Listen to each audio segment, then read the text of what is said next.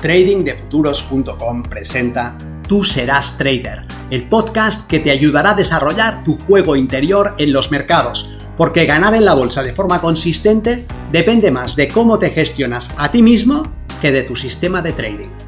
En este podcast encontrarás ideas y sugerencias prácticas con las que mejorar la mente con la que operas los mercados. Soy Vicens Castellano y será un placer que me acompañes. Si quieres más información sobre nuestros programas de entrenamiento para traders, visita tradingdefuturos.com.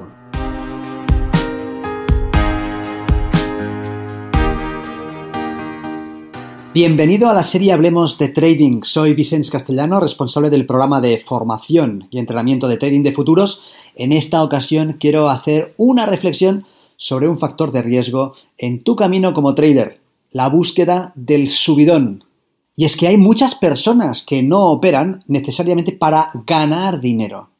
No es eso lo que persiguen.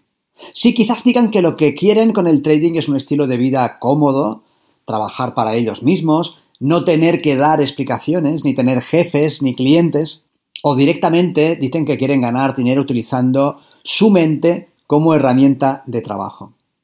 Pero sus hechos, su comportamiento, desmienten sus palabras. Esto es así cuando lo que hacen contradice lo que dicen desear. Brian Tracy, un conocido consultor de empresa y coach, hace una reflexión importante en sus charlas sobre gestión del tiempo. Él dice, cuando pregunto a mis clientes qué es lo más importante en sus vidas, me responden que la familia o la salud o el amor.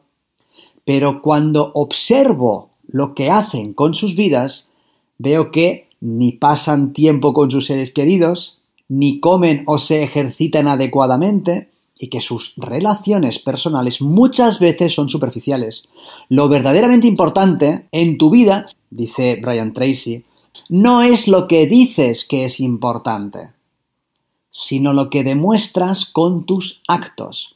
Y si dejas de ir a la estrena de la función del colegio de tu hija para asistir a una reunión de trabajo, bueno, puedes decir lo que quieras, pero lo que haces señala directamente a qué le das verdadera importancia.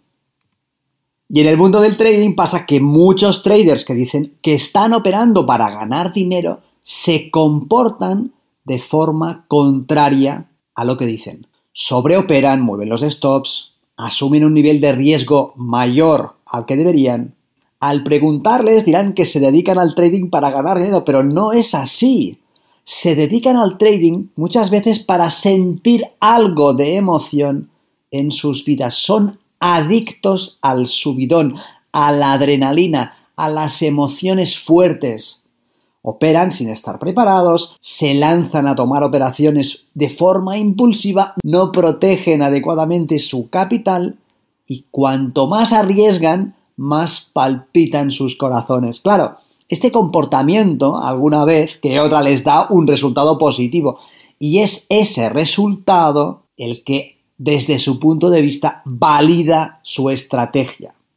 Se dicen algo como puedo seguir haciendo lo que hago porque mira, al fin y al cabo tomé 10 operaciones en 5 minutos y terminé recuperando lo que había perdido. Sí, eso es lo que los psicólogos conocen como refuerzo discontinuado, una excelente forma de crear una adicción. Si estás en el trading por la razón equivocada, el mercado, tarde o temprano, te pondrá en tu sitio. Aquí se viene a ganar dinero, no a sentir emociones fuertes.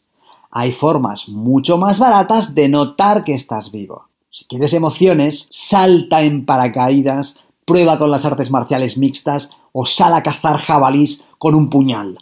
Pero deja el trading y deja tu capital tranquilo. Te saldrá mucho más barato y a la larga será más satisfactorio.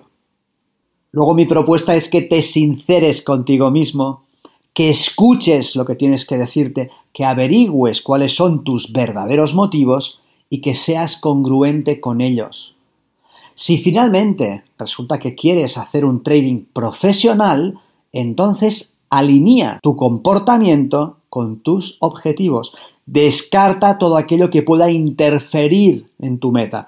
Asegúrate de estar suficientemente preparado, de saber lo que debes de hacer y de desarrollar la disciplina necesaria para hacerlo.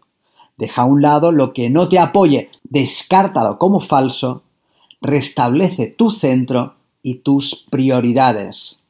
El trading debe ser algo sencillo, casi aburrido. Observas el mercado y actúas acorde a tu trading plan.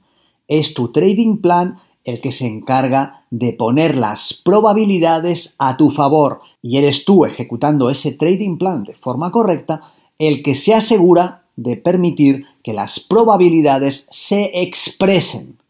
Observación, análisis, ejecución y gestión. Una y otra vez. Observas el mercado, lo analizas, ejecutas tu trading plan, gestionas tu toma de posición, tu riesgo y tu toma de beneficios. Una y otra vez, una y otra vez, una y otra vez. Si lo haces así, estarás actuando a favor de tu mejor interés y tu comportamiento irá acercándote a tus objetivos.